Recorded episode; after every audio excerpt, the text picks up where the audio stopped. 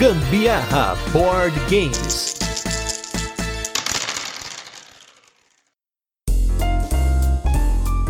O É Top 1! O É Top 1! Eu sou o Gustavo Lopes! E eu sou a Carol Guzmão e esse é mais um episódio do Gambiarra Board Games, o seu podcast sobre jogos de tabuleiro que faz parte da família de podcasts Papo de Louco. E hoje chegamos no nosso episódio 110 e vamos falar de um outro jogo que foi nossa escolha para as nossas comemorações de dois anos de podcast, que é um jogo épico, uma história profunda, tem miniaturas, mecânicas maravilhosas, pitadas de sorte, muita cabeça fritando para viajar no tempo e impedir que a sua civilização seja destruída no futuro e escape do impacto de um mega meteoro em Anacrone. É hoje, gente, é hoje que nós vamos falar do Anacrone nesse podcast sobre todas as expansões desse jogo e por isso, hoje não tem recadinhos da semana, não tem destaque, vamos direto pro jogo já começar aí o nosso episódio número 110 sobre o Anacrone. Vamos lá.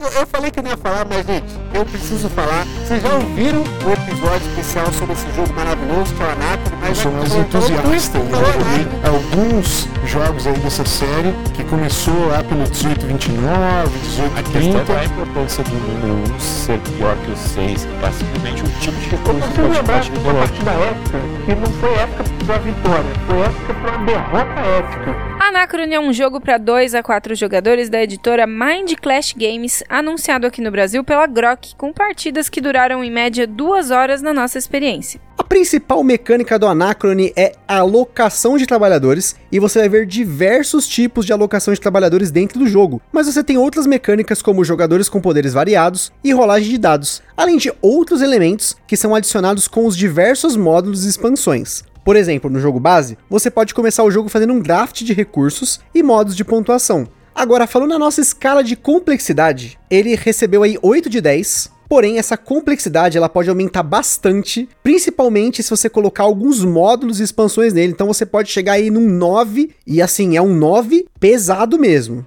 Coisa que, assim, sinceramente, eu não tinha jogado até hoje nada parecido depois de ter jogado o Anacrone com um número, assim, excessivo de módulos. Como Augusta comentou em uma das lives do Boards and Burgers, o Anacrone conseguiu ser um dos nossos jogos mais baratos e também o nosso jogo mais caro de longe. Primeiro, ele conseguiu uma cópia do jogo base numa troca por uma expansão de Zombicide. E a Infinity Box, que a gente vai comentar mais pra frente, ele comprou completa e depois vendeu outras coisas para abater o valor. Inclusive, a primeira cópia que ele passou para frente para o nosso ouvinte Evo Moraes, que estava há mais de um ano atrás dessa cópia. Falar de preço é complicado nesse caso, mas vamos lá. Se você entrar no site da Mind Clash, pelo menos aí na data desse cast, você pode fazer uma conta rápida aí. Anacrone na edição atual, que só vem o jogo base mais nada, tá 55 dólares. A Classic Expansion Pack, 35. Só as miniaturas do jogo, 40 dólares. A expansão Fractures of Time,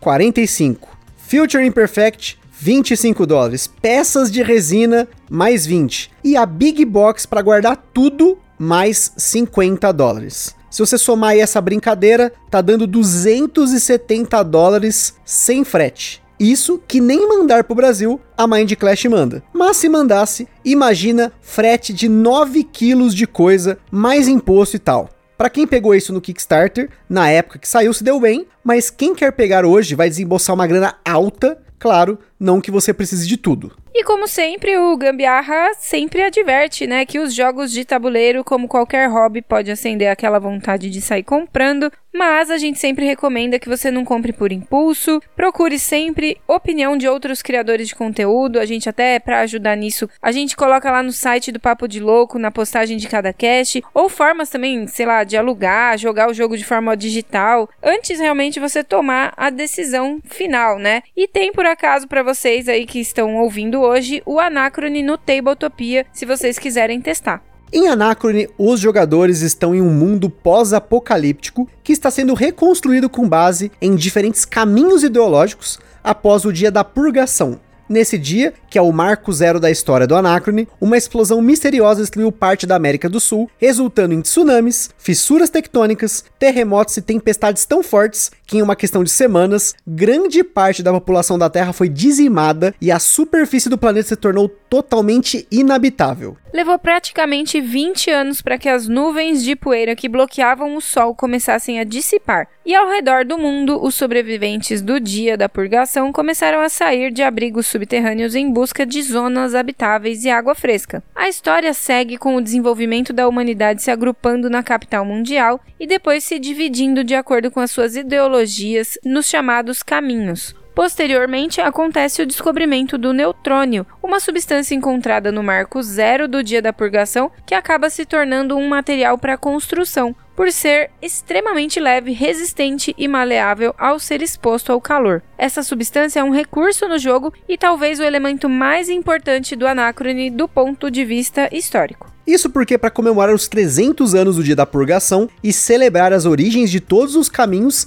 e da capital, apesar das suas diferenças, o Conselho Mundial constrói cinco monumentos de neutrônio, simbolizando os quatro caminhos e a própria capital. Na celebração desses 300 anos, as delegações dos quatro caminhos se reúnem na capital mundial e, ao invés de ser uma celebração, eles presenciam a abertura de fendas temporais no monumento, revelando o verdadeiro poder do neutrônio. Ao ser exposto à energia, esse material consegue abrir buracos de minhoca no tempo e espaço, revelando que no futuro um asteroide de neutrônio vai bater contra a Terra e destruir a capital mundial e o restante da humanidade que está ali. Porém, não é só isso. A energia desse impacto é a causa da explosão misteriosa 300 anos antes. Ou seja, agora você não só sabe como o passado da Terra foi devastado, mas também que isso vai acontecer no futuro de novo. E é aí, meus amigos, que começa essa experiência épica em formato de jogo chamada Anacrone. O tabuleiro central do jogo representa a capital mundial, enquanto que o tabuleiro individual de jogador representa a civilização isolada de cada caminho. Logo na preparação do jogo, os jogadores devem escolher qual caminho e qual líder para esse caminho eles vão utilizar.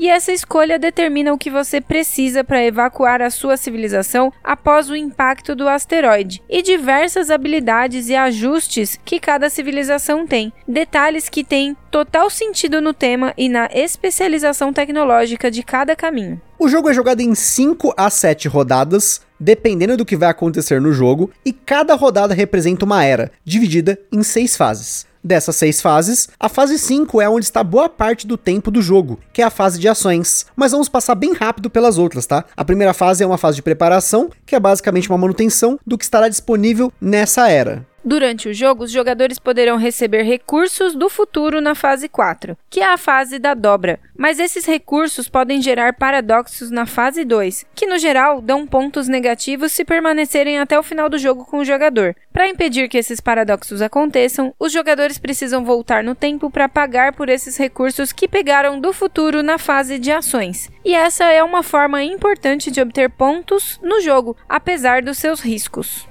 No jogo base você tem quatro tipos de trabalhadores, que são os cientistas, os engenheiros, os administradores e os gênios, que para grande parte dos efeitos os gênios valem como qualquer um desses três, e esses quatro tipos de trabalhadores têm habilidades diferentes, dependendo de onde você os aloca. Alguns espaços exigem um trabalhador específico, outros dão descontos dependendo do tipo de trabalhador que você coloca, e tem espaços que podem até matar um trabalhador. Dentro da cidade, os trabalhadores podem ser alocados de forma individual, porém, para viajarem até a capital e realizar ações no tabuleiro principal, esses trabalhadores precisam usar trajes especiais chamados de exosuites ou exotrajes, se traduzindo aí ao pé da letra. E aí que entra a fase 3 da rodada, pois esses exosuites precisam ser energizados para que depois, na fase de ações, eles possam ser combinados com os trabalhadores e então alocados no tabuleiro principal. Resumindo até aqui, primeiro acontece uma preparação da era, os paradoxos são verificados, os exosuites são energizados, os jogadores podem mandar recursos do futuro para a era atual e por fim chega aí a fase de ação, que é seguida por uma fase de limpeza. Basicamente, a gente só falou de conceitos e tema até agora, praticamente nada de regra. E nem devemos entrar na regra do jogo, até porque cada uma dessas fases que comentamos tem suas particularidades e importância no planejamento econômico do jogo. E o núcleo dele está basicamente na fase 5, que é escolher um trabalhador, colocar no espaço de alocação e executar o efeito. No tabuleiro principal você tem como purificar água, e a água é um recurso bem importante no jogo para diversos efeitos. Você tem como trocar recursos com os nômades, pesquisar e de realizar descobertas, que são tokens que você usa durante o jogo para diversos efeitos. Você pode minerar recursos como ouro, urano, titânio e neutrônio, e um dos usos importantíssimos para esses recursos é na ação de construir, onde você vai pagar recursos para construir um dos cinco tipos de construção presentes no jogo. Essas construções ocupam espaço no seu tabuleiro de jogador e elas fornecem ações extras que não precisam de um trabalhador, ou ações com trabalhador, bônus permanentes e habilidades únicas, além de pontos. Existem outras ações realizadas somente no tabuleiro do jogador, ou até mesmo no tabuleiro principal, que é a ação da, de capital, que permite você usar uma ação já sem espaços de alocação e também mudar a ordem de turno da próxima era. Mas o importante é ficar claro que tematicamente você está pegando recursos, acumulando recursos, fazendo construções, viajando no tempo e tudo para ganhar mais pontos, já que esse jogo é uma salada de pontos, mas ao mesmo tempo você também está se preparando para o impacto. No jogo base, o impacto acontece entre a quarta e quinta rodada, e quando ele acontece, uma nova ação surge no jogo, que é a ação de evacuar. Essa é uma ação que você pode fazer apenas uma única vez, e se você se preparou bem durante o jogo, pode ganhar bastante ponto com essa ação. Cada caminho tem condições diferentes de evacuação e pontuação diferente por acumular diferentes recursos ou cumprir certos objetivos. Mas o jogo não acaba com a evacuação. Apesar do último jogador a evacuar perder pontos por ser lento, o fim do jogo só acontece por dois motivos. Após o impacto, os jogadores têm até três eras para finalizar o que tem que fazer, evacuar e ganhar o máximo de pontos que puder. Porém, as ações da capital são cobertas por tokens de capital desmoronando. Quando um jogador usa uma ação no tabuleiro principal, ele recebe um bônus e depois esse token ele é virado para baixo, representando que não é mais possível fazer aquela ação. Se no final de uma era todos os espaços da capital estão indisponíveis, o jogo acaba naquela era. Caso contrário, ele vai até a final da sétima era. No fim de jogo, os jogadores ainda têm uma última oportunidade de resolver a sua linha temporal para não perder dois pontos por cada recurso que pegou e ainda não conseguiu pagar para o futuro. Então começa a contabilização dos pontos. Anomalias, construções, as viagens no tempo, a moral do caminho, as fichas de pontos de vitória e fichas de descoberta não gastas acumuladas ao longo do jogo, além das penalidades, são todas somadas para compor a pontuação dos jogadores.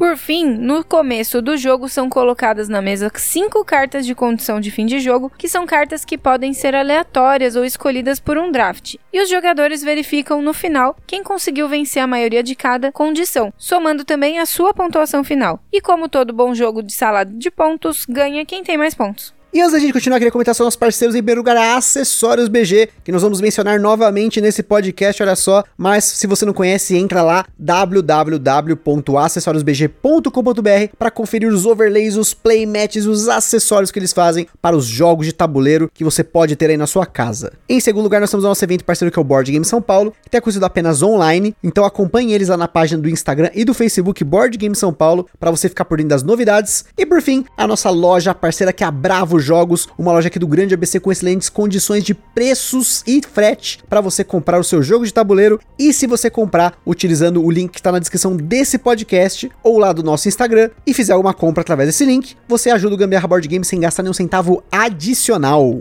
Não se esqueça também de seguir a gente lá no nosso Instagram, porque é lá que a gente compartilha as fotos dos jogos que a gente fala aqui, principalmente o jogo da semana, a gente mostra os unboxings e também compartilhamos as fotos das jogatinas da galera que marcam a gente lá nos stories. Por lá você também pode falar com a gente, perguntar alguma coisa, mandar sugestão ou até fazer parceria se for envolvido em alguma coisa relacionada a jogos de tabuleiro. E se você curte o nosso conteúdo, compartilha nas redes sociais e a gente agradece muito. Hoje, pra mim, a melhor experiência que eu tenho jogando um jogo de tabuleiro, o jogo que mais me proporciona uma experiência gostosa de sentar e jogar, é o Anacron. Antes de entrar novamente na pauta do Anacron em si, eu só queria ressaltar aqui que até agora a gente resumiu tudo, tá? Regras, história, tema, tudo falando apenas do jogo base. Esse jogo base, gente, foi fruto de um Kickstarter e aqui inclusive tem a primeira dúvida que muita gente tem, que são as diferentes edições do Anacron. No primeiro Kickstarter existiam duas edições. A primeira é a Follower Box, que é a primeira edição do Anacron. A caixa era imensa e além do jogo base você tinha as expansões Chronobot e Doomsday, tudo na mesma caixa. Nesse mesmo Kickstarter você podia escolher uma das quatro Leader Box, que é praticamente a Follower Box com um sleeve do caminho escolhido, mais as expansões Pioneers of the New Earth, Guardians of the Council e as miniaturas das Exosuites, formando o Exosuites Commander Pack. Ou seja, até esse momento do tempo, existiam duas caixas que depois passaram a ser vendidas, que são então a caixa base do Anacrone com o jogo base, Chronobot Doomsday, e a Exosuite Commander Pack com a Pioneers, o Guardians e as miniaturas. Posteriormente, a Mind Clash resolveu redividir tudo isso em três caixas. O Anachrony Essential Edition, que é uma caixa menor que só tem o jogo base. A Classic Expansion Pack, que vem as expansões Chronobot, Doomsday, Pioneers of the New Earth e Guardians of the Council. E por fim, o Exosuit Miniature Set, que são só as miniaturas, que vamos falar delas no detalhe na hora que formos falar das nossas experiências com o jogo. Por fim, em 2019, a Mind Clash lançou um Kickstarter para uma nova expansão, que é a Fractures of Time, e uma opção para os colecionadores de plantão chamada Infinity Box ou Infinity Upgrade Pack, para quem já tinha boa parte do conteúdo do Anacrone. A Infinity Box é tudo o que saiu do jogo dentro de uma solução de armazenamento para colocar tudo numa caixa só. Jogo base, minis, expansões que já existiam e uma nova, além de todos os extras desse Kickstarter que inclusive parte deles se tornaram a expansão Future Imperfect. Além disso, quem apoiou no Kickstarter ainda recebeu um livro com as artes e a história completa do jogo, com quase 60 páginas sobre o universo do Anacrone, a história do mundo, de cada líder e de cada caminho, além dos desdobramentos da história em cada expansão.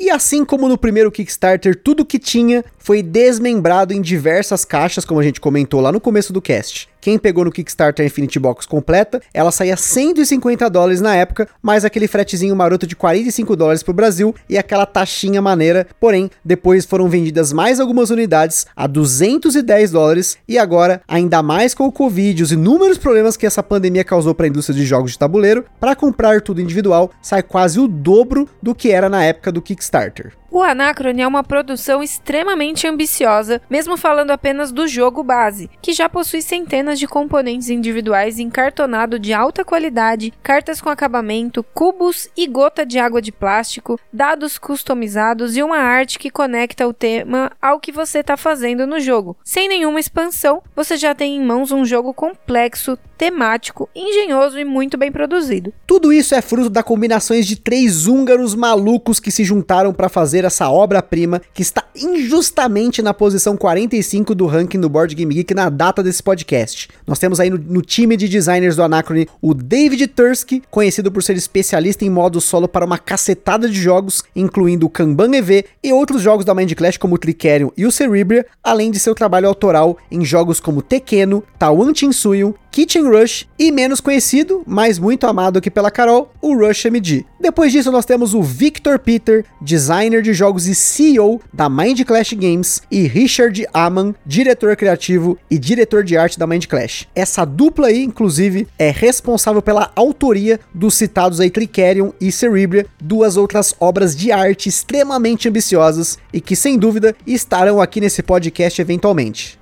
E como fizemos no cast do Vinhos, que foi um outro Kickstarter completo que a gente trouxe para vocês, vamos falar de cada uma das expansões e módulos e o que a gente achou de cada uma delas, deixando por último o modo solo. Começando aqui pelo jogo base, que a gente hoje usa tudo o que tem de opcional ou diferente, só que aqui a quantidade de coisas ela é bem grande. Começando pelo tabuleiro do jogador, tem o, o lado A e o lado B, sendo que o lado A é simétrico entre os jogadores e o lado B ele é mais temático, refletindo as especialidades e fraquezas de cada caminho. E cada lado possui diferentes condições para evacuar. A gente só jogou a primeira partida com o lado A para aprender, mas todas as outras a gente jogou no lado B, sempre alternando os caminhos e mudando os líderes, para cada vez ter uma experiência diferente e ver quais caminhos e líderes a gente mais gosta ou não. Além disso, nós temos aí o draft de itens iniciais e de condições de fim de jogo, e combinando isso com o caminho que você escolheu, você já começa o jogo decidindo o seu destino e no que você vai investir e no que você acha que seus oponentes vão investir. E por fim, a linha temporal alternativa, que pode dar bônus ou penalidades aos jogadores ao colocar fichas de dobra. E mais uma vez, temos aqui decisões super importantes que inclusive estão relacionadas à ordem de turno e como você planeja usar essa linha do tempo a seu favor e até o blefe na fase da dobra.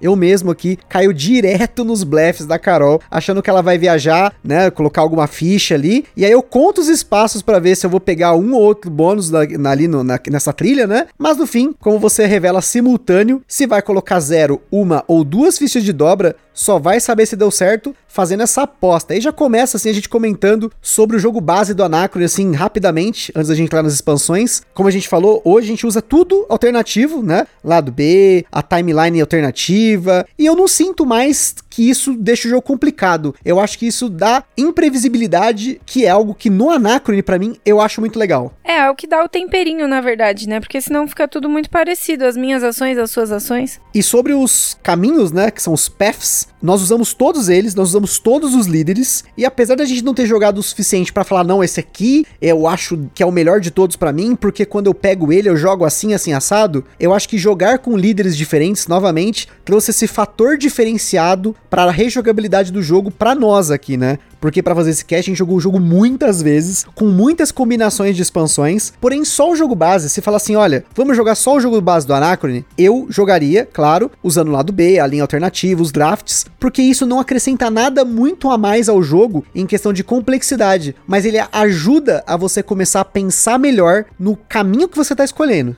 Então vamos marchar, vamos lá. Os primeiros módulos de expansão que a gente testou foram o Doomsday e o Guardians of the Council. O Guardians inclui um novo tipo de exosuits no jogo que não precisa de trabalhador e vale como um gênio, além de que ela tem um espaço de alocação só dela. Você pode recrutar esses guardiões da capital mundial para usar a seu favor. Já a Doomsday adiciona um tabuleiro com um espaço de ação novo e uma trilha de cabo de guerra entre os caminhos que querem que o impacto aconteça versus os caminhos que querem impedir. E ela adiciona um elemento de imprevisibilidade muito forte para o jogo. Com ela, você faz alguns experimentos que podem te dar pontos e modificar esse cabo de guerra. Dependendo da trilha do cabo de guerra, a peça do impacto é movida para frente ou para trás na linha do tempo, e isso pode mudar o jogo completamente. O impacto pode não acontecer, como pode acontecer imediatamente, ou até mesmo mais cedo, como no nosso caso, que ele foi acontecer entre a segunda e a terceira rodada, mudando totalmente como jogar o jogo. Pois é, e essa partida é uma partida que eu perdi extremamente feio, porque eu sou aquele cara que planeja a longo prazo. E aí do nada veio esse impacto, a partida ficou totalmente travada, e eu não sei, mas eu achei que essa expansão não ficou legal para mim naquele dia. Talvez jogando mais vezes essa expansão no futuro, né, no futuro distante, porque não é uma expansão que eu gostei muito, perto das outras, talvez eu possa aproveitar que existe essa imprevisibilidade a meu favor. Mas pelo menos na partida que a gente jogou, eu achei que ela sim me sacaneou.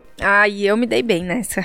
pra variar, né? eu me dei bem. Eu só sei que saí estourando no norte com as minhas pontuações, minhas idas e vindas no caminho foram top. E a Guardians of the Council é uma expansão que a gente tem usado quase que sempre, porque ela não adiciona de novo nenhuma complexidade adicional para o jogo, ela te dá mais uma opção. O que acontece muitas vezes é que ou eu, ou a Carol, ou que nem na última partida, os dois esquecem completamente das vantagens que tem você, entre aspas, sacrificar um trabalhador e pagar os recursos para ter essa exosuite extra. E isso, na última partida que a gente jogou, eu me arrependi muito de não ter investido numa exosuite do Guardians of the Council para ter ela como como extra no final do jogo. Isso seria, assim, primordial para mim na minha estratégia e eu falhei miseravelmente em ter usado essa expansão. Então, minha dica é: Guardians of the Council é muito sensacional. É, faz bastante diferença mesmo, porque a gente no fim acaba se apegando aos nossos trabalhadores, né? A gente ultimamente tá assistindo Battlestar Galactica e eu acho que eu me sinto um pouco nisso aí. Me apeguei a todos eles. Nossa, olha só. Conseguimos jogar Battlestar Galactica de novo nesse episódio. Gente, não sei se vocês repararam, mas a gente tem assistido Battlestar Galactica já tem um bom tempo aqui, né? Todos os episódios estamos maratonando, mas um pouquinho por dia, né? Então, sempre que tem uma analogia, a gente acaba trair, chegando aqui, mas enfim. Agora falando dos mais módulos aí, nós temos o módulo Pioneers of the New Earth, que adiciona mais elementos para o jogo, um tabuleiro de ações novo, que tem ações novas, né? Já que você agora vai levar as suas exosuites para se aventurar por aí. Mas para isso você vai fazer upgrades nela, em um tabuleiro especial só das suas exosuites. Essa expansão também adiciona um elemento muito bom no jogo, que junta um pouco de sorte com recompensas muito fortes. Conforme você melhora a sua exosuit, ela vai ficando mais forte e quando você vai sair para uma aventura, você compara a força da sua exosuit mais alguns modificadores e tem um dado de ataque. E mais uma vez o Anacron adiciona um elemento de aposta de sorte, que você sabe mais ou menos o que está fazendo e você pode diminuir a sua chance de falhar, e isso é muito legal. Mais pra frente eu vou voltar a falar disso, sobre a sorte no Anacrone, mas são pequenos momentos no jogo que fazem valer a experiência. As aventuras, na verdade, é uma das minhas partes preferidas, porque eu acho que é realmente ali, envolve a sorte e tudo, mas você se preparou para aquilo ali, você colocou a sua exosuit ali para se fortalecer tal,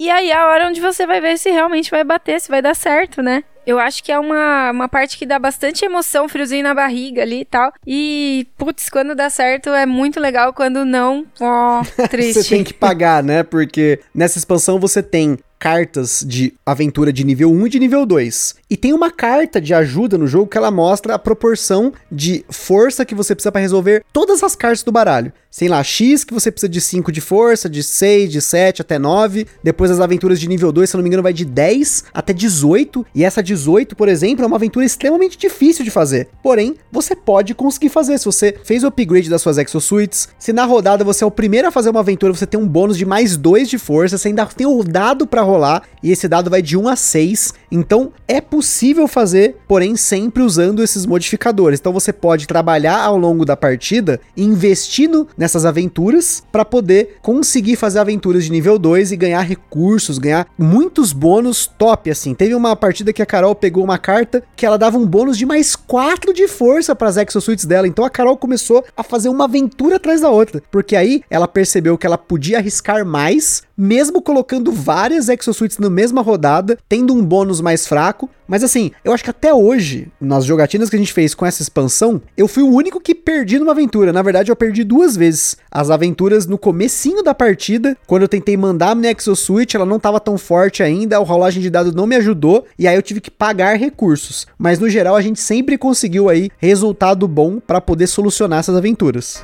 São aí mais de 22 campanhas, cada campanha durando algo entre 50 e 100 horas de jogo. Hoje eu calculo aproximadamente 1.200 a 1.500 horas de Kingdom Death Monster tendo jogado.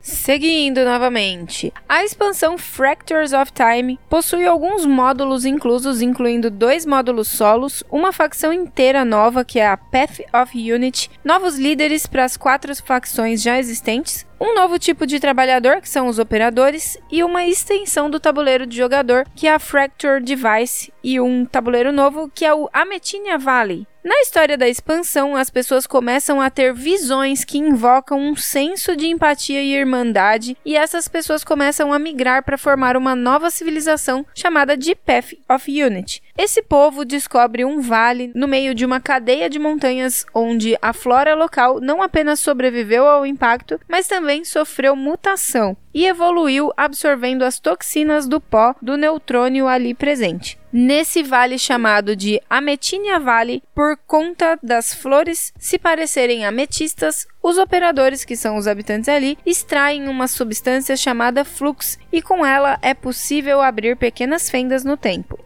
Esse flux é um recurso novo do jogo que é usado para diversas coisas, mas principalmente para operar o tabuleiro do Fracture Device, que você usa para realocar exosuits que já foram usadas na rodada, usando a ação de Blink. Mas além do custo em recurso, além de você gastar o flux, abrir fendas no tempo podem causar glitches, bugs na Matrix, e para isso você tem um conjunto de dados que são rolados caso o trabalhador usado na ExoSwitch não seja um operador, pois ele está sujeito a esse glitch. E é aí, com isso, vem uma cacetada de coisas, porque ela pode impedir que você ganhe pontos por viajar no tempo, ela pode zoar os objetivos de fim de jogo para você, e você vai usar os operadores para corrigir esses glitches, limpar o Fracture Device, além de você fazer upgrades do Fracture Device, exetar trabalhadores e marcadores já usados para poder usá-los de novo, e fazer novos conjuntos de ações. Então, assim, só esse tabuleiro do Fracture Device tem uma cacetada de coisas novas no jogo. Isso porque a Fractures of Time altera a estrutura de rodadas de 5 a 7 para 4 a 5. O impacto acontece entre a terceira e a quarta rodada para poder equilibrar o jogo, pois usando a ação de Blink, você pode ter até duas ações com uma Exosuit e até uma adicional com aquele trabalhador que foi ejetado da Exosuit depois de blinkar. Fora isso, temos aqui uma, uma era zero que você usa no começo do jogo apenas para poder colocar fichas de dobra e começar o jogo com mais recursos. Viajar no tempo logo na primeira rodada e para isso diversos edifícios de todas as cores foram adicionados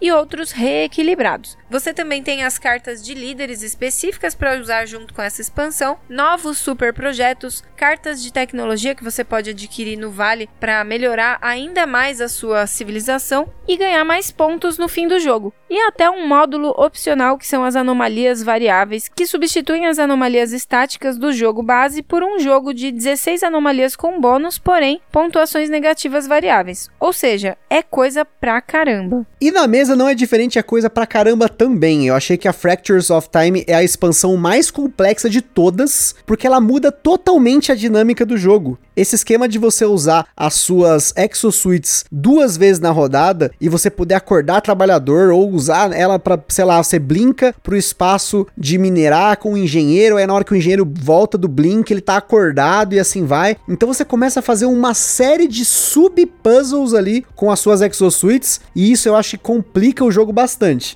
Então, usando a Fractures of Time, eu acho que esse jogo ele passa até de um jogo do Vital Lacerda, na minha opinião, porque quando a gente jogou com a Fractures of Time, a minha cabeça tava fritando totalmente, mesmo usando só ela, e no dia, se eu não me engano, a gente colocou só essas anomalias variáveis, a gente só colocou realmente o que tinha do jogo base e da Fractures of Time. E já foi o suficiente para deixar um jogo assim bem mais complexo, bem mais dinâmico, porque você tem o todo o tempo, as exosuits vão de um lado pro outro, elas não bloqueiam espaços, então você tem que pensar, poxa, eu tô colocando essa aqui agora, mas depois ela vai pular pro outro tabuleiro, e aí a outra que eu posso colocar no lugar, eu posso repetir a ação, então é, ela deixa o jogo bem maluco mesmo. É, eu achei que essa expansão realmente adicionou bem mais dificuldade ao jogo, mas esse esquema de brincar foi muito interessante. Eu achei que valeu super Nossa, a pena. com certeza. Foi muito legal mesmo. Só que aí, claro, você, aí você tem que ficar atento nos glitches, né? Se você vai acumulando demais também, é perigoso. Mas ao, ao mesmo tempo você tem os operadores que você usa para limpar e também tem como você fazer upgrades do seu tabuleiro da Fractured Device com as fichas de descoberta, né?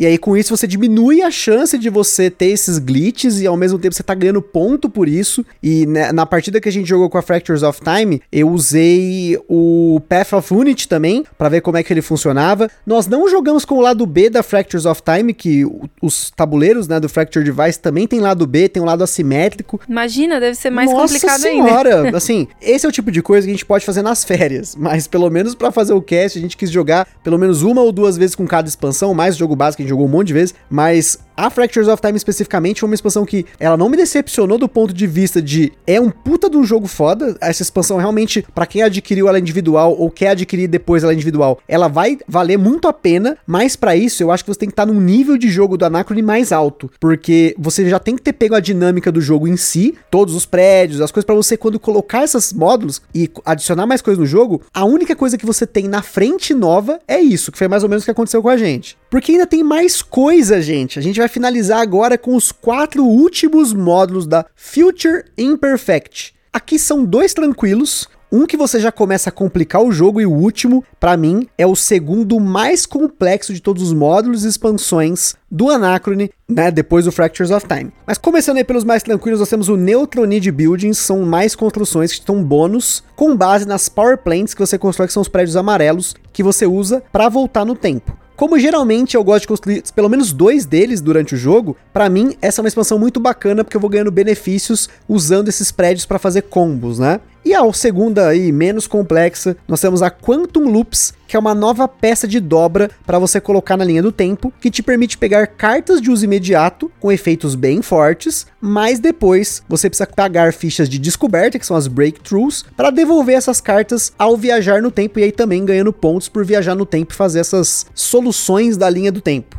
Depois a gente tem o módulo Hypersync, que permite que você use tokens para fazer uma das três ações principais da capital, que é pegar novos trabalhadores, construir prédios e coletar breakthroughs. Porém, sem você gastar uma exosuite naquele momento. Em um turno futuro, você vai precisar voltar para o passado, recuperar essa peça usando uma Exosuite em um tabuleiro especial. Você ganha pontos com essa ação, mas por algum motivo você deixar um Hypersync na linha do tempo no final do jogo, pode perder 4 pontos de vitória. Por fim, a gente tem o Intrigues of the Council, que é um módulo complexo porque ele adiciona duas dinâmicas de jogo que mudam a forma como os jogadores vão jogar. A primeira delas é que toda rodada a gente tem missões para cumprir. Essas missões têm três objetivos e você precisa cumprir pelo menos dois para não perder um ponto de vitória no final da rodada. Geralmente, esses objetivos são estar com suas exosuites em espaços específicos do tabuleiro ou ter determinados recursos. Cumprindo duas delas, você ganha uma de três recompensas. Cumprindo dois desses objetivos, você ganha uma de três recompensas. Cumprindo os três objetivos, você ganha duas de três recompensas, sendo que geralmente pelo menos uma dessas recompensas estão relacionadas ao núcleo dessa expansão, que são as agendas ou ordens, vamos dizer assim. Essas ordens ou agendas, né, em inglês seriam as agendas, né, os tiles de agenda, são dois tipos de peça que você vai receber usando o Intrigues of the Council, que permite que você manipule a pontuação de final de jogo. Normalmente no Anacrone, como a gente já falou, você tem cartas com a pontuação de fim de jogo, seja de forma aleatória, elas são decididas embaralhadas e as cinco primeiras entram em jogo, ou seja pelo draft no começo da partida. Porém, aqui você tem um tabuleiro com cinco espaços de cada lado que permitem com que os jogadores ao longo da partida coloquem quais são as condições de vitória e quantos pontos elas valem, seja essa pontuação positiva, negativa ou nula. São dois tipos de peça aqui, as de condição e as de valor de pontos. Normalmente no Anacron as cartas valem 3 pontos, mas aqui você tem coisas assim de menos 2 a mais 7 pontos. E você vai colocar essas peças de agenda de forma que vai te beneficiar, mas os seus oponentes podem colocar peças de agenda de pontuação negativa para te ferrar. Essas peças de agenda podem ser empilhadas, ficando cada vez mais caro colocar uma em cima da outra.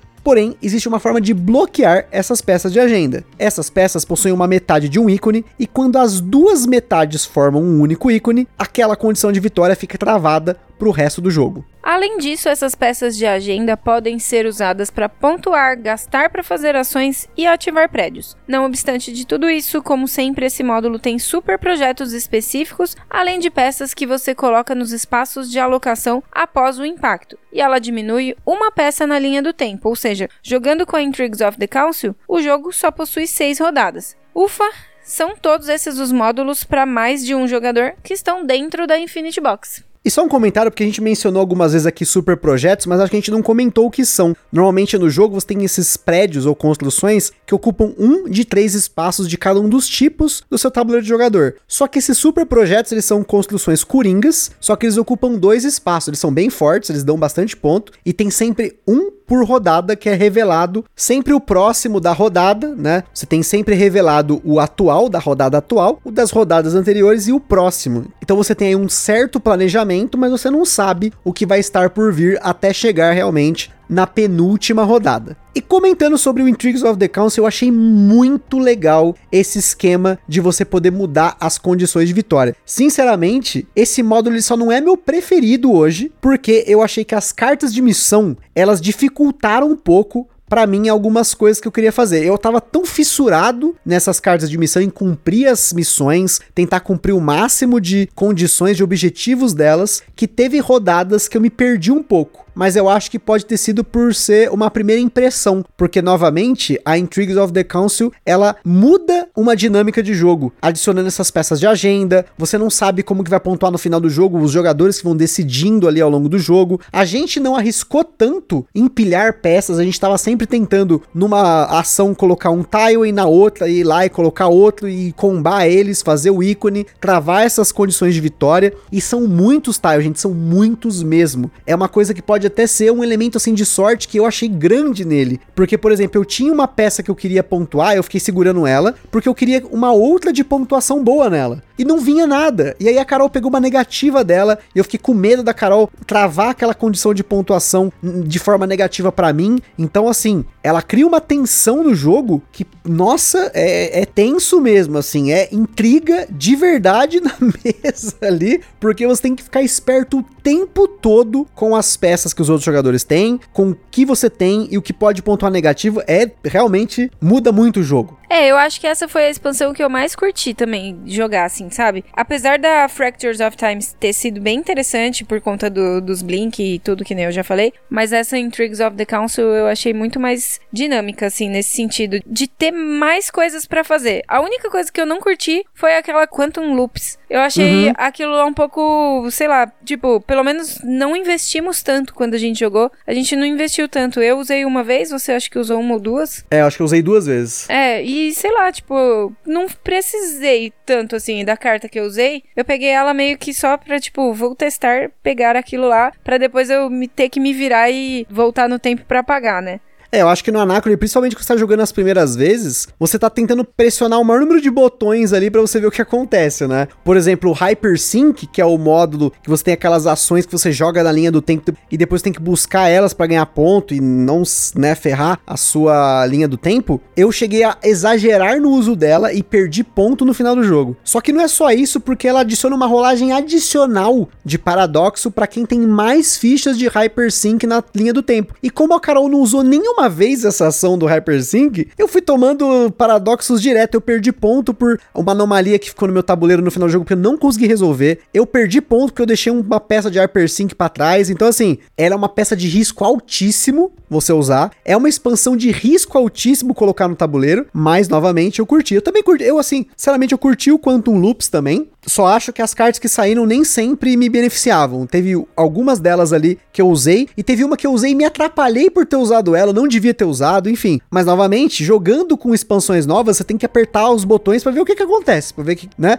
Eu pelo menos penso assim. É, sempre importante. Se você quer testar o jogo, você tem que fazer um pouquinho de cada tipo de ação nova, de ações diferentes do jogo base, senão a gente não consegue ver proporção dessas mudanças, né? E aí sim, ainda existe um módulo que a gente não tem, que não vem na Infinity Box, que é uma promo chamada de Sentry Post. Ela é uma carta que tem um espaço exclusivo de alocação, que tem um funcionamento bem curioso. É um espaço único, só um jogador vai poder colocar uma Exoswitch nesse espaço e com qualquer trabalhador. E quando você coloca uma Exoswitch nele, você limpa todas as ações gratuitas que você fez, que são ações que você usa marcadores e não trabalhadores. E com isso, você libera essas ações para você usá-las de novo. E adicionalmente você ganha um ponto de vitória e pode energizar uma Exoswitch de graça. Então, ou seja, você gasta uma Exoswitch em um trabalhador e recebe de volta um ponto e uma Exoswitch e ainda pode usar todos os espaços que você tem de ação gratuita de novo. Então é muito bacana essa promo, queria muito ela, mas ela não é barata, ela é um pack de cartas que tem mais algumas cartas nela, mas a carta importante para mim é ela. Só ela custa 9 euros mais os 8 euros de frete para mandar lá pra Europa, né? Isso se eu mandar pro meu irmão. Então, por uma promo é caro, mas se eu tiver oportunidade, um dia eu acabo pegando ela. Eu tô super empolgado pra colocar esse jogo de novo, mas dá uma preguiça pela quantidade de componentes, pelo tamanho das coisas que eu tenho que pôr na mesa, que é o Anacrone. Além disso, na última campanha do Kickstarter, a Mind Clash disponibilizou gratuitamente um tabuleiro para imprimir e um livro de regras para você jogar o que internamente eles chamam de Anachrony Chess. Na época da série O Gambito da Rainha, a equipe da Mind Clash estava bastante empolgada com a série e então o Richard Aman resolveu desenvolver um projeto que seria de uso interno, só uma brincadeira entre eles, mas acabou que se tornou um minigame que você precisa capturar a bandeira do oponente, que seria o rei. Os marcadores de ação gratuita são os seus peões e as suas exosuites podem ser diferentes peças de xadrez. Se uma exosuite estiver sendo pilotada por um engenheiro, ela se move como uma torre. Quando for um cientista, ela se move igual ao cavalo. E o administrador, o bispo. E o gênio, ele seria então a rainha. A grande sacada aqui é que toda rodada você gasta um trabalhador e compra outro, e suas exosuites vão sempre mudar de movimento, pois sempre que você move uma exosuite, você tira o trabalhador dela, mas ao final do seu turno você contrata um trabalhador novo. Você usa os recursos de água e núcleo de energia para algumas ações, mas a gente não vai ainda entrar nos detalhes aqui. Você pode imprimir esse tabuleiro em folhas A4 e montar, mas nós somos além. A Acessórios BG não apenas tem itens na loja dela, mas você também pode entrar em contato com eles para orçar um projeto específico. No nosso caso, nós pedimos para que eles imprimissem o tabuleiro do Anachrony Chess na mesma lona dos playmats deles e ficou sensacional. Seria ainda mais sensacional se a gente tivesse jogado esse xadrez com esteroides, mas gente, tem tanta coisa no Anachrony que, pelo amor, E antes de entrar nas considerações finais, o jogo tem três modos solo. Inicialmente só tinha o Chronobot, que vinha na primeira caixa do Anacrone, e eu cheguei a jogar o Chronobot, até comentei sobre ele aqui no nosso episódio sobre jogos solo. Depois veio o Chronobot 2.0 e o Cronossus, e eles têm seus tabuleiros próprios. Eu gostei do Chronobot 1.0, mas na época eu tinha pego um esquema de fazer menos ações para diminuir a diferença de pontuação com ele, mas parece que isso mudou nesse Chronobot 2.0 e também não tem isso no Cronossus. Infelizmente, esse é o único módulo da Infinity Box que a gente vai ficar devendo aqui, até porque nós vamos começar falando sobre a quantidade de coisa que tem Infinity Box. Então assim, é muita coisa, gente. É muita coisa mesmo. Você provavelmente não precisa da Infinity Box. Mesmo a gente talvez não precisasse. É muita coisa.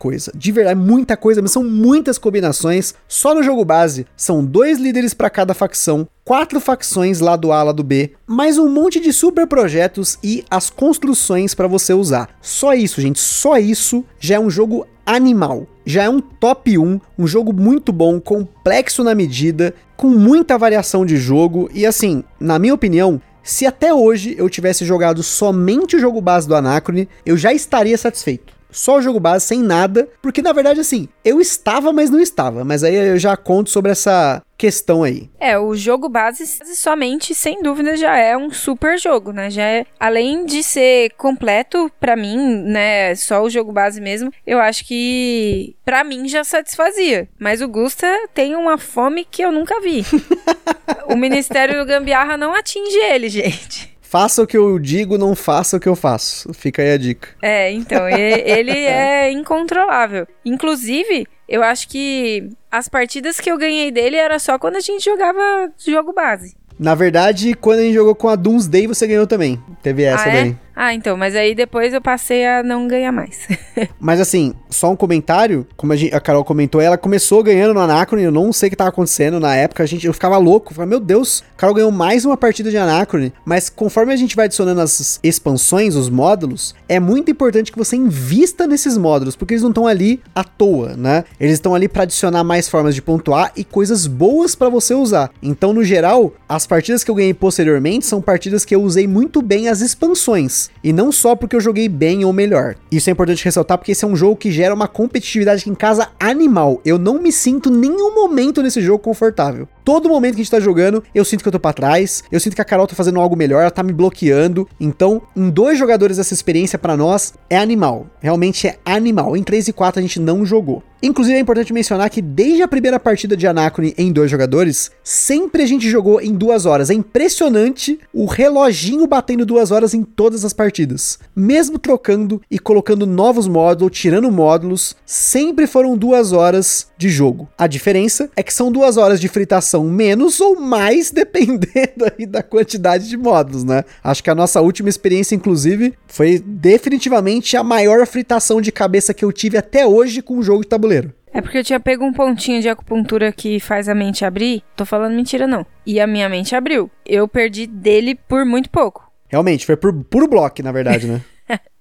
é, mas de qualquer maneira, o ponto de acupuntura fez efeito. Fez efeito porque acabou a partida, a minha cabeça tava explodindo de dor de cabeça, eu tava super tenso, a minha mão, sabe quando você às vezes tá fazendo as coisas, você, sem querer você tensiona a sua mão? A minha mão tava vermelha quando acabou a partida, porque cada coisa que tava acontecendo no final dela é muito o arco do Anacrone. Porque assim, o Anacrone, para mim, ele tem um arco de evolução que é animal, que é uma outra coisa que, por exemplo, eu acho que o Nemesis tem, o Tricarion tem, o Cerebria, tem todos esses jogos, eles têm um arco durante o jogo. O jogo começa mais lento, aí começa a vir a, a urgência do impacto, as coisas vão acontecendo. E quando acontece o impacto, o jogo dá uma virada ali que, nossa, assim, é muito louco. É, essa decisão de design de ter um impacto é animal, gente. É, é muito foda. E até uma outra coisa que anima a gente jogar mais, pelo menos eu acho, são as miniaturas das Exosuites. Você não precisa das Exosuites para jogar é algo que é muito estético no jogo. Só que para mim, agora com muitas partidas de Anacrone, elas fizeram uma diferença absurda em relação ao jogo sem as exosuites. Porque não é uma coisa visual apenas. Essas exosuites elas ajudam na manutenção, na visualização do tabuleiro. Você vê o trabalhador em pé, fica muito fácil de você ver aonde está a sua exosuite, que trabalhador tá nela. Especialmente se tá fazendo depois com a Fractures of Time, você tem que ficar fazendo blink. Putz, se não tivesse as exosuites com os trabalhadores ali em pezinhos tal, eu acho que eu teria um pouquinho de dificuldade para enxergar certos movimentos que eu posso fazer pulando de um lado para o outro. Realmente, as miniaturas elas são muito bem detalhadas, muito bonitinhas.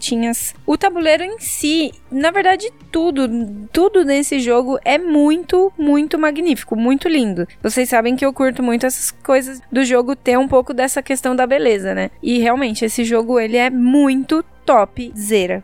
E assim, o Anacro tem uma série de pessoas que estão envolvidas na arte do jogo, mas um destaque fica para a ilustradora húngara Vilo Farkas. Eu não sei se é assim que se pronuncia o nome dela, mas ela, vamos dizer assim, é a ilustradora oficial da Mind Clash, pelo menos desses jogos iniciais da Mind Clash, e ela tem uma arte bem, assim, característica, a forma como ela faz as pessoas, que ela desenha as pessoas, e eu gosto muito da arte dela, e eu acho que ela foi melhorando ao longo do tempo. Tanto que alguns tabuleiros foram corrigidos, a arte foi melhorada ao longo do tempo, e isso eu acho que melhorou ainda mais o jogo. Mas no geral, a arte do Anacrone é linda, gente. Eu acho maravilhosa. A capa do Anacrone, pra quem assistiu 2001 Uma Odisseia no Espaço, aquele monolito que aparece no filme é algo muito marcante. Esse monolito ele marcou para mim a visão que eu tinha de filmes de sci-fi, e eu gosto muito de 2001. E quando chegou a caixa do Anacrone aqui em casa a primeira vez, ela era um monolito, dava vontade de deixar ela exposta em pé na, na estante, assim, em cima, assim. Sabe aquela coisa que você vê de longe? Aquele símbolo do Anacron ali, aqueles triângulo maluco ali. Eu, eu acho que eu teria um quadro só daquele triângulo, assim, sabe aqueles quadros abstratos que a galera tem na sala, que ninguém entende que merda que é? Pois é, pelo menos aquele ali teria um sentido para mim, que é aquele, é o triângulo lá do, do Anacron e tal. E aí quando chegou o Infinity Box, que é muito maior, Gente, aquilo foi um impacto assim. É a maior caixa que a gente tem aqui em casa. A Infinity Box é imensa. Vocês já devem ter visto em foto lá no nosso Instagram, senão você pode ver lá. A caixa do Cleópatra era a maior caixa que a gente tinha. Quando chegou a Infinity Box, eu acho que. Eu não sei se eu comentei aqui no podcast, mas foi um dia muito louco, porque meu pai me ajudou um dia. A gente foi na hora do almoço buscar, que inclusive o Anacrone que eu tenho hoje era do Edu Guerra, lá do canal 3 Dus. E eu fui pegar ele com o Guilherme lá do One Player Guild Brasil. Forte abraço aí pro Guilherme que fez essa força, essa ponte entre a gente. E, gente, a caixa era tão grande que eu não poderia nem pegar, sei lá, acho que se a gente fosse pegar o carro da Carol, teria que colocar no banco de trás e ocuparia o banco de trás quase inteiro. E meu pai, eu, e no caso o carro do meu pai tem um porta-mala imenso, mas foi muito curioso, foi um dia muito marcante para mim, porque meu pai, quando ele viu colocando aquela caixa gigantesca no porta-mala, ele falou: "Isso é um jogo de tabuleiro?" Ele tava acostumado com banco imobiliário, War. E olha só que quando eu morava com os meus pais, já tinha chego para mim o Kickstarter do Zombicide Green Horde, que não é uma caixa pequena. Só que a caixa do Infinity Box, dentro da caixa que ele veio lá, né, da, da Hungria, é imensa, gente. É uma caixa gigantesca. E foi um momento muito interessante, porque depois eu expliquei pro meu pai o que, que era o jogo de tabuleiro, né? Esse jogo especificamente. Negócio de vez de tempo ele falou: Nossa, mas que negócio diferente, né? Tão inteligente parece, né? O jogo e tal. Então, essa foi uma experiência muito marcante. A Grok anunciou lá no DOF 2019, a Carol não deve lembrar disso. A gente passou em frente o stand da Grok naquele dia e tinha um Anacron exposto numa estante de vidro. Eu acho que eu devo ter foto disso num outro celular. E na época a Grok anunciou o Anacron e posteriormente ela comentou que ela vai trazer a Essential Edition, as miniaturas e a Classic Expansion Pack, que tem todas aquelas expansões, Guardians of the Council, Doomsday, Pioneers of the New Earth e o modo solo que é o Chronobot. Só isso já tá louco de bom. Tendo a Pioneers of the New Earth, para mim, é a melhor expansão das aventuras. Já é animal. Se você não quiser gastar com mais expansões, mas pegar pelo menos as miniaturas, já vai ser uma adição muito bacana pro jogo. Mas até o momento a gente não sabe quando vai vir, mas se vier pro Brasil, assim, sem dúvida, o jogo base já é um jogão. Já falei isso algumas vezes aqui. Depois eu vou comentar algumas ressalvas que eu tenho com relação ao Anacrone, porque não é só flor. O Anacrone com certeza é uma experiência ambiciosa e ela vai ser ambiciosa demais para algumas pessoas. Até pra mim, hein? Eu acho que é bem ambicioso isso aí, hein? Mas foi você que deu o, o, start aqui, porque, gente, eu ia vender esse Anacrone tendo jogado ele apenas duas vezes. Esse jogo base da versão antiga, né? Que só tinha o modo solo, a Doomsday, né? Eu nem cheguei a encostar na Doomsday naquela época. Eu joguei solo duas vezes e eu achei aquilo demais, assim, tipo, demais para mim. Quando eu digo demais, é de, sabe, era muito complexo para mim. Quando eu joguei o Agra depois, eu falava, nossa, mas no BGG o, o Anacron tá como 4.0, o Agra tá como 4.32, mas o Anacron para mim parecia tão mais complexo. É tanta coisa assim, e o modo solo eu levei tipo quase 5 horas para aprender e jogar e perdi e tal a primeira vez. Falei, nossa gente, mas que coisa maluca. E eu tava disposto a trocar ele por um Vinhos na época, até o forte abraço aí pro Evo, tava caçando um Vinhos para trocar comigo, mas foi por conta daquele vídeo que a gente fez lá na Invasion BG, que a gente tinha prometido que ia jogar o Anacrone, e a gente, como resolução de começo de ano, lembra? A gente falou, nós vamos jogar o Anacrone pelo menos uma vez de novo, né? Nossa, eu nem lembrava mais dessa história, é verdade. Por isso que para mim o Anacrone, além de ser o meu top 1, ele é um jogo que marcou a minha história como jogador. Porque foi um jogo solo extremamente pesado, aí depois teve essa virada que eu quase vendi, depois eu falei, não vendo jamais esse jogo. Comecei a caçar as exosuites, comecei a querer comprar a expansão, aí o butileiro na minha cabeça, ó, Infinity Box, não sei o que, não sei o que. Aí eu fiz essa loucura de comprar a Infinity Box, que é caro, gente. Assim, foram mais de dois mil reais pra comprar um jogo, algo que eu nunca fiz na minha vida pra comprar um computador. Eu nunca comprei um computador por mais de dois mil reais. Eu nunca comprei um celular por mais de dois mil reais. Acho que as únicas coisas que eu comprei por esse valor, ou foi em conjunto com a Carol, que foram os móveis da nossa casa, ou meu carro. Ou sei lá, viajar. Talvez tenha gasto mais do que. Não, nem isso. Porque... Nem isso, porque as Lembra? nossas viagens a gente ganha cupom. A única vez que eu viajei pra fora do país pagando a passagem foi 1.800 reais, lembra? Foi uma promoção na época da Copa do Mundo que a gente viajou pela Lufthansa lá e pagou 1.800 reais e de volta e lá pra Hungria a gente passou pela Alemanha, então tipo, nem isso. Então assim, foi uma loucura tremenda gastar isso no jogo de tabuleiro. Então, esse cast, ele não só é uma forma da gente justificar o valor do jogo, né? Mas também demonstrar o quanto de coisa que vem nisso. Então, assim, é um investimento que, na minha opinião, foi justificado. A gente jogou ele até agora o bastante, vai jogar ainda mais o suficiente para liberar esse dinheiro aí, né? É, esse aí virou o queridíssimo top 1 aqui dele. Se a gente for importar algum jogo, é muito provável que ele seja anunciado logo na sequência, né? Porque- Nossa senhora. É, Isso acontece demais, Direto, Gui. direto. Agora eu vi. A Rita não chora.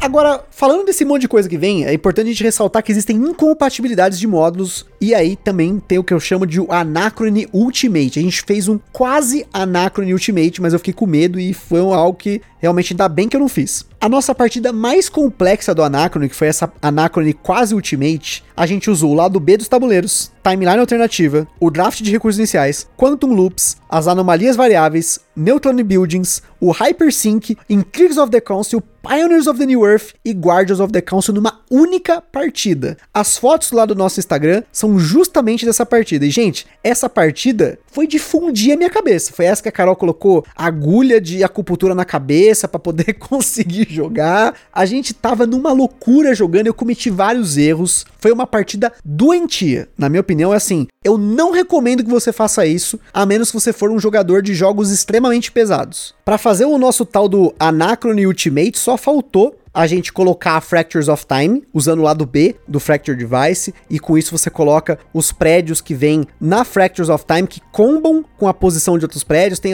também os prédios ajustados. O draft de condição de vitória a gente teve que tirar, porque quando você coloca Intrigues of the Council, você tira as cartas de pontuação de fim de jogo. A Doomsday, que não é compatível com nada, e o Sentry Post, que a gente não tem. E esse Anacron Ultimate, o que, que é o Anacron Ultimate? Você põe tudo que tem no jogo, você só não coloca Guardians of the Council e coloca Fractures of Time, porque a Guardians não é compatível, porque, como a gente comentou, quando você faz o Blink, o trabalhador dessa Exosuite, ele sai do, né, da Exosuite. Só que como você tem ali uma Exosuite que não tem trabalhador, você ia ficar blinkando infinito, então essas expansões elas não são compatíveis. Mas mesmo o manual do jogo, ele não recomenda que você use a Fractures of Time mais a Pioneers of the New Earth junto com a Intrigues of the Council. Gente, se os designers do jogo falaram que colocar essas três é complexo demais, eles não recomendam que você use tudo. Já sabe, um dia a gente vai fazer só pela experiência doentia que deve ser, né? Provavelmente nas férias aí que a gente vai estar mais relaxado aí, dá pra arriscar.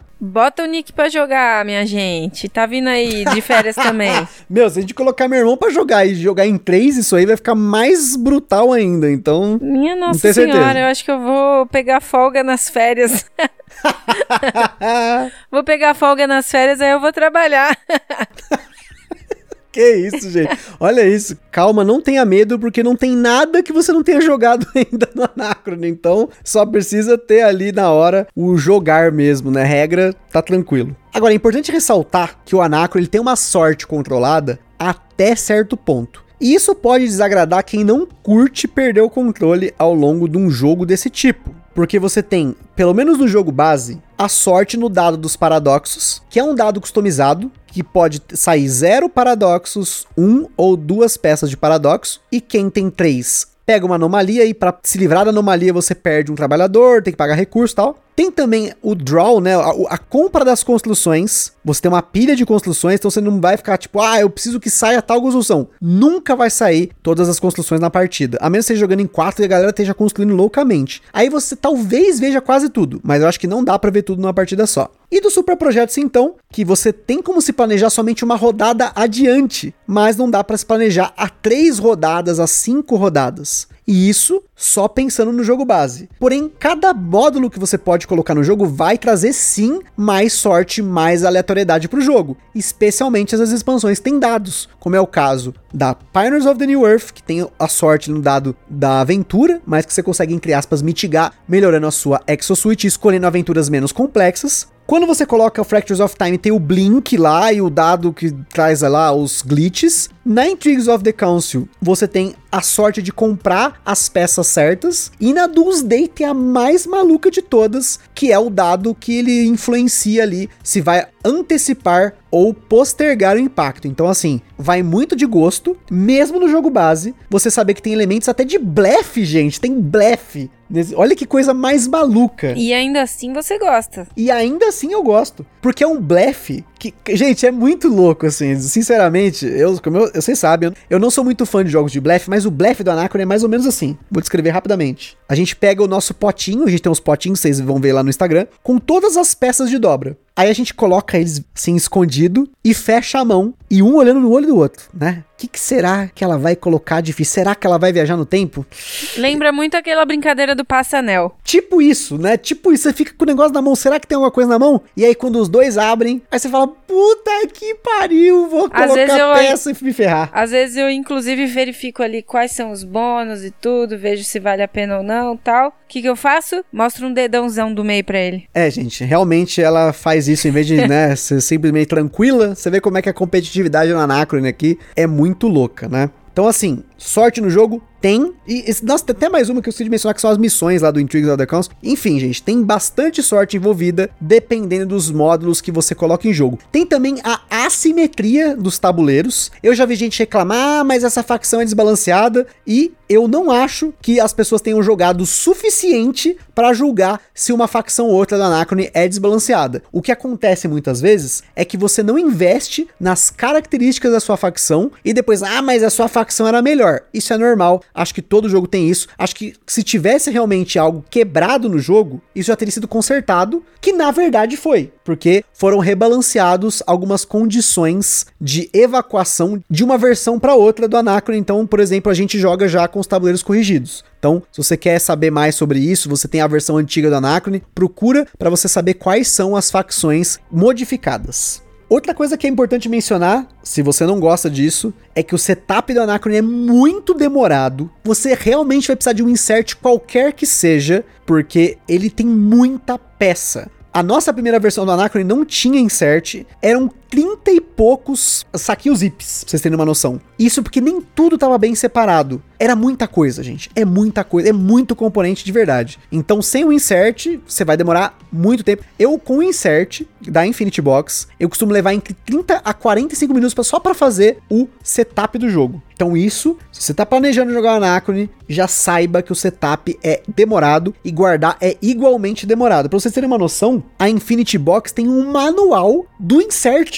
Eu nunca vi nada parecido ter um manual de acho que sete páginas só descrevendo cada compartimento do insert, o que, que vai, aonde vai, como você tem que pôr. É muita coisa mesmo. É bom ressaltar isso. Aquele jogo Gloomhaven lá que a gente tem também ensina. Então, me ensina em parte, né? Porque ele ensina você colocar as primeiras coisas, né? O Gloomhaven Jaws of the Lion tem um como você guardar as primeiras coisas do jogo. Aí depois ele fala assim: ah, depois você guarda o resto que tem aí. Aí não cabe, O gente. resto. O resto. E é tanta coisa o resto. Então, inclusive é um jogo que a gente precisa de insert. Bem lembrado, vou ver se meu irmão traz um insert do Referente ao of the Lion pra mim. Boa, bom lembrado, tá? Vou deixar anotado aqui, né? E acho que também é extremamente importante ressaltar que o peso do Anacrone, ele é um jogo pesado. Se não ficou claro até agora que ele é um jogo pesado, eu espero que agora fique. Porque conforme a gente jogou muitas vezes o Anacrone, a gente talvez não sinta tanto mais o peso do jogo base. Mas ele é um jogo pesado sim. É, pra mim, Anacrone é menor o peso do que Agra.